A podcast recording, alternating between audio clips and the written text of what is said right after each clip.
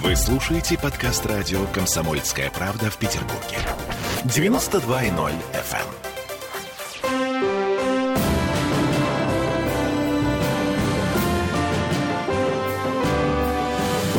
Нулевое чтение. Всем привет! В эфире «Комсомольская правда» Санкт-Петербург. С вами Ольга Маркина. И напротив меня Денис Четербок, депутат Законодательного собрания. И мы будем вместе готовиться к очередному заседанию. Здравствуйте, Денис. Добрый день. Ну, начнем мы, наверное, не с повестки заседания, а все-таки с коронавируса. Потому что 13 июня, насколько я понимаю, у нас э, некоторые изменения в постановление внесены. Именно так, с 17 июня они начнут действовать. Касается это работы общепита. Э, с 2 часов ночи до 6 утра будет приостановлена работа э, таких заведений. Э, кроме того, ряд ограничений на работу коснется фудкортов. Снизится барьер для проведения массовых мероприятий. То есть По-моему, до 3000 предельная, человек. Предельная допустимость. И, кроме того, уже отменен бал медалистов. Э, на который собирается порядка, ну, чуть больше тысячи человек.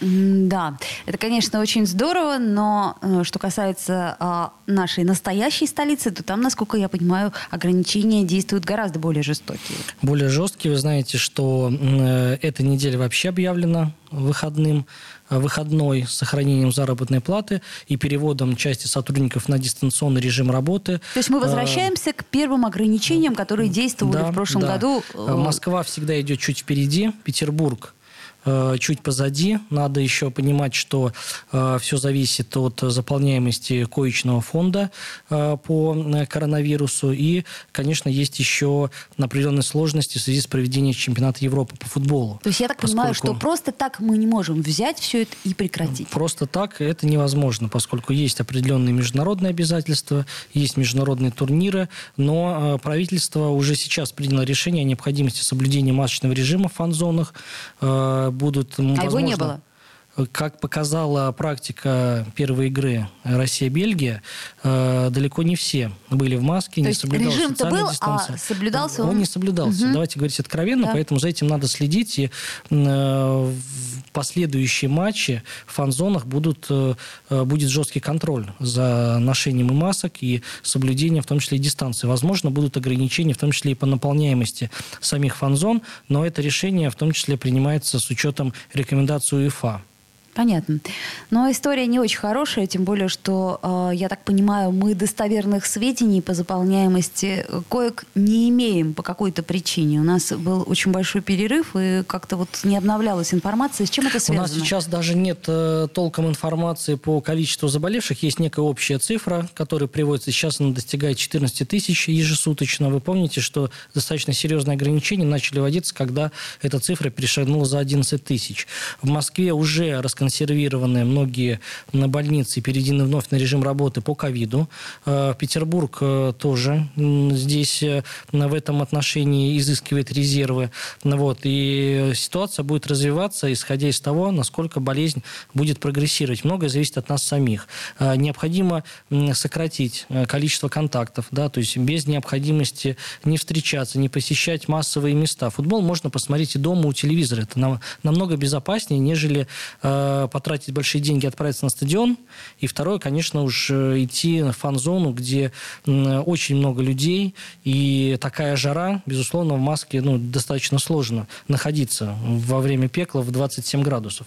Поэтому рекомендация одна. Носить маски, если вы э, в публичном месте, и сократить э, количество социальных контактов. Конечно, самое время подумать еще и о вакцинации. Ну, а вакцинации у нас есть много разной э, друг другу противоречащей противоречащей информации, и я понимаю, что люди некоторым образом растеряны и не очень понимают, Необходимо какой консультироваться именно... со своим терапевтом, потому что многим, э, у многих есть особенности, которые, например, не позволяют сделать прививку сейчас, и необходимо из-за каких-то хронических болезней или неготовности организма из-за перенесенной там простуды или еще чего-то э, противопоказано даже делать прививку. И еще один нюанс, если вы сделали первую, первую прививку, соответственно, 21 день или 14 дней, в зависимости от типа э, вакцины, вам необходимо беречь себя с удвоенной силой, с тем, чтобы не подхватить коронавирус вот в этот промежуток. Поэтому, если вы все-таки решились э, на вакцинацию и сделали первый укол, то до второго вам необходимо уж точно себя оберегать и не вступать ни в какие социальные контакты. Свести это все дело к минимуму. Ну, если человек работает, у него все равно нет вариантов, э, поскольку больничные по вакцинации у нас еще до сих пор не дают. И, наверное, это правильно. Сейчас в Госдуме обсуждается в целом вообще включение вакцинации в э, перечень э, медицинских прививок, книжку медицинских прививок, с тем, чтобы... Как сертификат прививочный сертификат, детей. Да, да, и он в том числе обсуждается вопрос о том, чтобы предоставлять дополнительные отгулы в случае, если вы вакцинировались. То есть э, Государственная Дума сейчас озабочена тем, чтобы побуждать и мотивировать людей да, э, к вакцинации. И, кроме того, обеспечить э, их безопасность в случае, если они все-таки решились на вакцинацию. Конкретного решения пока нет, потому что, как вы правильно озвучили, многие, в принципе, э, не хотят какой-то обязаловки, в этой части. И в целом, насколько я понимаю, ни о какой обязательной вакцинации в целом речи сейчас не идет. Ну, по крайней мере, в приказном порядке точно, но э, очень хорошую вещь вы напомнили, что перед тем, как принимать решение, все-таки необходимо обратиться к своему терапевту. Это обязательно, потому что у вас э, измерить температуру, давление, если надо сделать какие-то дополнительные анализы, да, в случае, если ваше, ваше медицинское прошлое содержит там какие-то нюансы, на которые врач обратит внимание.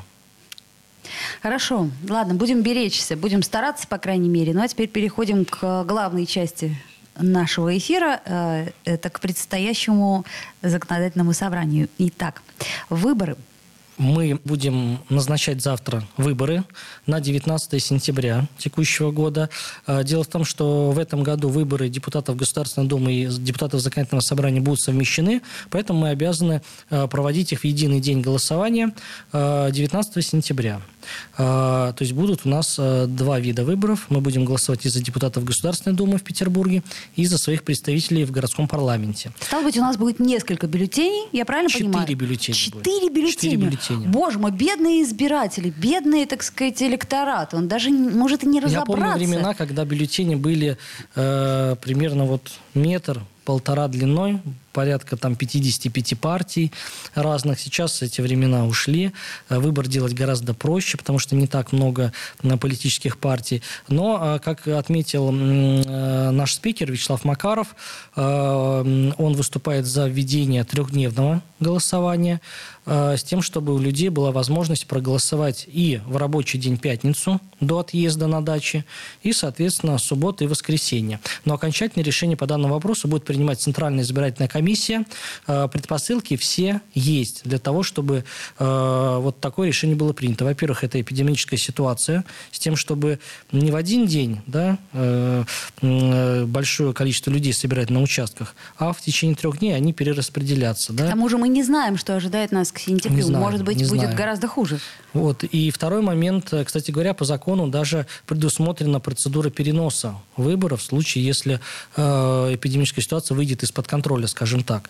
Пока к этому предпосылок никаких нет, и уверен, что в течение трех дней э, будет предоставлена возможность проголосовать абсолютно всем. И кто уезжает на даче, потому что основная, основные жалобы наших избирателей заключались в том, что в сентябре как раз-таки время сбора урожая, люди вывозят э, свое имущество с дач, закрывают их на зимний период и, соответственно, приезжают в воскресенье поздно вечером, отстояв многокилометровые пробки. А тут выборы. А тут выбор, да, да. участки закрыты. Поэтому э, с утра пятницы можно, мы ожидаем, можно будет проголосовать уже, поэтому до отъезда на дачу можно будет сделать свой выбор. Как насчет электронного голосования? Нам это не грозит.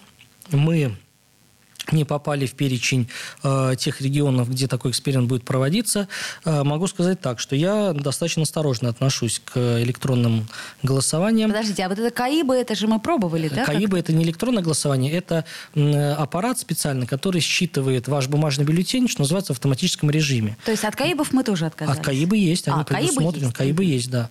КАИБы и работа вручную, классика участковых избирательных комиссий. Но вот электронное голосование, то есть то, что вы будете голосовать через компьютер, компьютер там на специальных серверах. Э, пока этот опыт был опробирован только в Москве на прошлых выборах, эм, он еще оттачивается. Но Петербург э, в количество э, регионов, где будет в экспериментальном режиме проводить электронное голосование, не попал. Я считаю, это для нас большое достижение. Хорошо, то есть, значит, 19 э, сентября, судя по всему, если ничего не случится, там не прилетит марсианин с Марса, не, убьет нас всех ковид, то мы все пойдем голосовать, и, и 4 бюллетеня у нас будет. И 17 сентября и, тоже. А, 17, 18, 19 сентября. А, понятно, ну, к этому как-то стоит, наверное, подготовиться, как мне кажется, все-таки заранее изучить программы, которые же будут представлены, Конечно, правильно? с 26 июня уже начнется процедура выдвижения кандидатов. Я думаю, что к началу начала августа, в принципе, все кандидаты уже подадут свои заявления, партии выдадут списки, и у избирателя будет возможность э, в течение полутора месяцев знакомиться с программами кандидатов, с программами партий, с тем, чтобы сделать э, свой личный выбор. Ну, сразу после перерыва мы поговорим о непарламентских партиях. Я напомню, что мы сейчас в студии с Денисом Четербоком, депутатом Законодательного собрания. Сделаем паузу, вернемся в эфир. Нулевое чтение.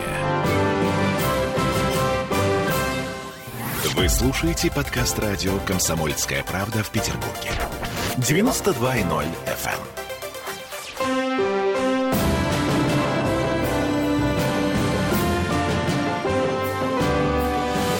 эм. Нулевое чтение.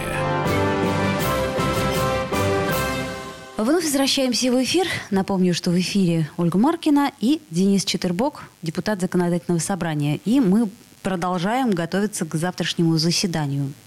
Итак, непарламентские партии. Что будет происходить? Значит, традиционно один раз в год Э, непарламентские партии выступают в законодательном собрании Санкт-Петербурга. Надо сказать, что количество вообще партий в нашем городе за последние два года существенно сократилось. Если года два назад их было порядка 68, то сейчас их осталось только лишь 32. То есть мы наблюдаем снижение э, активности политических партий в два раза. С чем это связано? Ну, во-первых, это связано с тем, что все-таки э, при упрощении процедуры регистрации политических партий э, многие их зарегистрировали, но, как оказалось, сделали это из-за какой-то сиюминутного желания. То есть никакой работы системной по выработке какой-то предвыборной программы, по привлечению новых сторонников на протяжении этих лет не велось. В результате они закрылись, ввиду того, что просто им это стало неинтересно.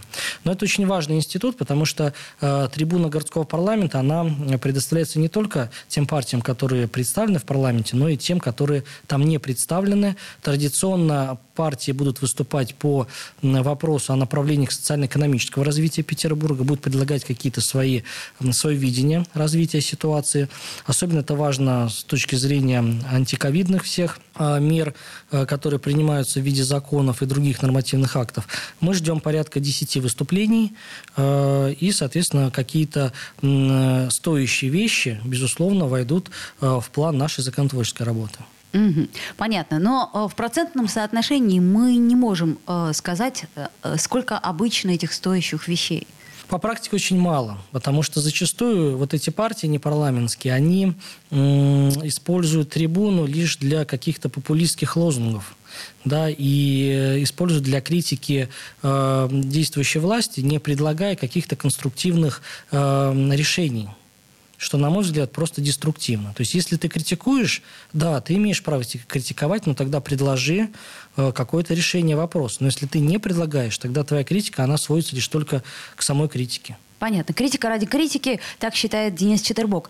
А дальше смотрим, что у нас происходит. Ну, во-первых, бюджет.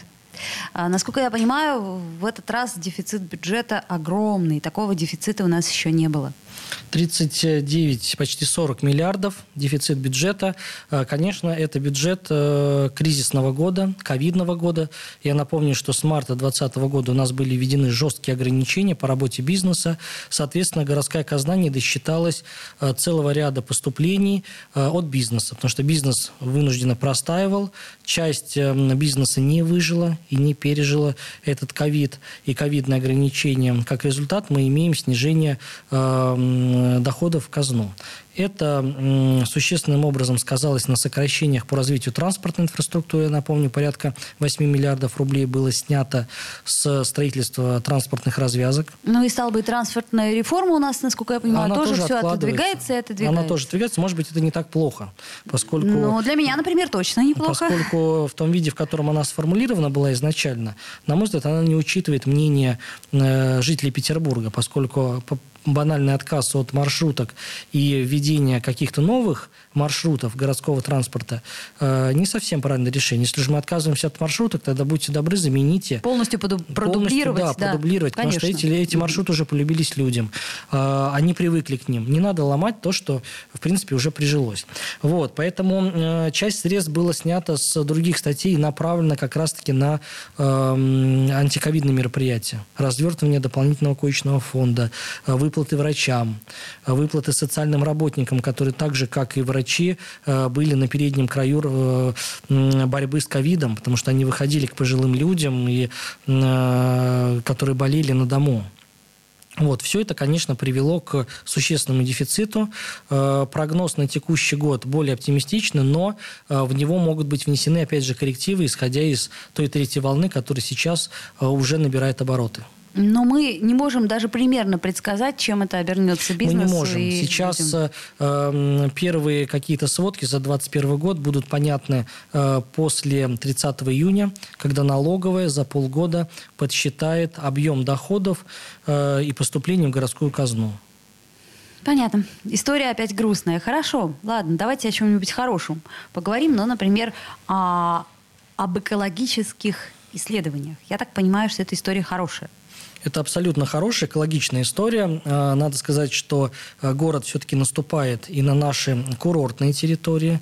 Я думаю, многие, кто отправлялся на залив, проезжали мимо Лахты и помнят, насколько Лахта была другая лет 10 назад частный не то сектор. Слово. Не то слово, э, да. Более зеленый. Сейчас э, э, он застраивается, эта территория, всякими жилыми комплексами, чего стоит небоскреб, который был построен Лахта-центр, и разные к нему отношения со стороны горожан и градостроительного сообщества.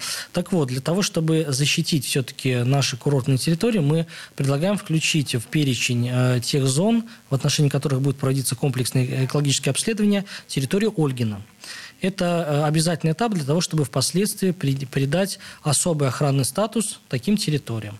Поэтому во втором чтении эта инициатива будет рассматриваться завтра, и это еще наш дополнительный вклад законодательного собрания в э, написание «Зеленой книги Петербурга».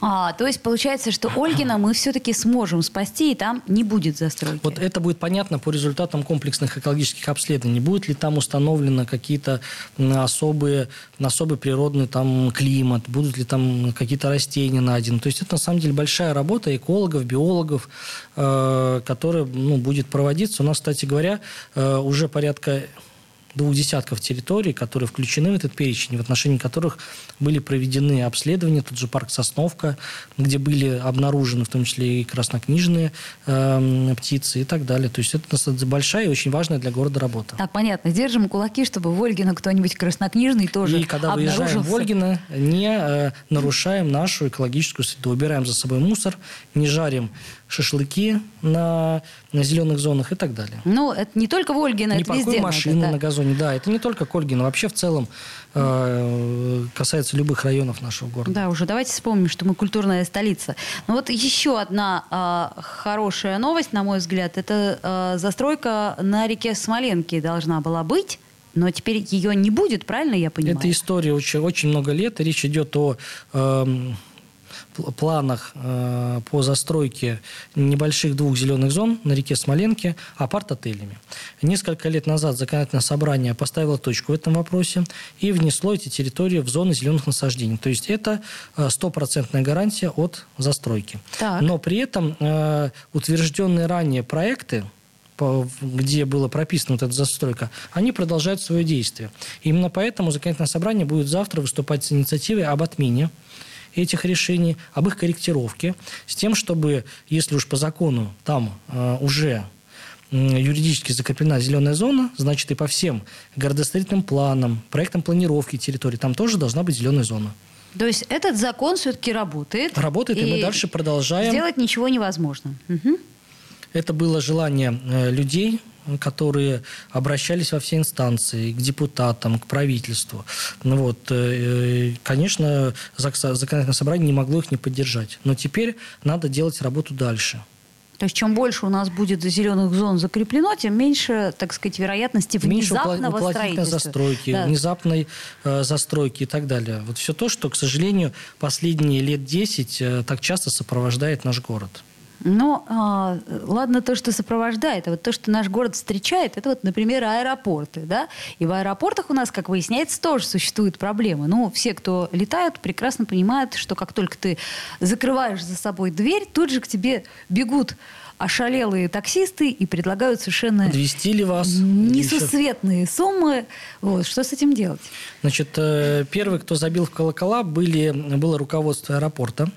которая обратилась в адрес законодательного собрания с просьбой разработать порядок деятельности и осуществления предпринимательской деятельности на территории аэропортов, чтобы вот эти зазывалы, они не могли перегораживать своими авто подъезды для тех же самых э, машин, которые э, работают по принципу э, специальных приложений да, агрегаторов. А, такие случаи тоже есть, чтобы они не приставали к гражданам и гостям города, которые прилетают а, в наш город. Да, первое, что они видят, это Петербург 90-х, примерно а, как вот это на Московском вокзале было одно время, да и сейчас, что уж говорить, тоже существует. Однако на городском уровне решить этот вопрос мы не можем, поскольку аэропорт у нас федерального подчинения. Именно поэтому мы обращаемся к правительству Российской Федерации с тем, чтобы этот вопрос был урегулирован. Из сопутствующих текущих вопросов, которые, раз мы уже коснулись темы аэропорта, были затронуты а, на нашем заседании, касались сбросов в реку Новая.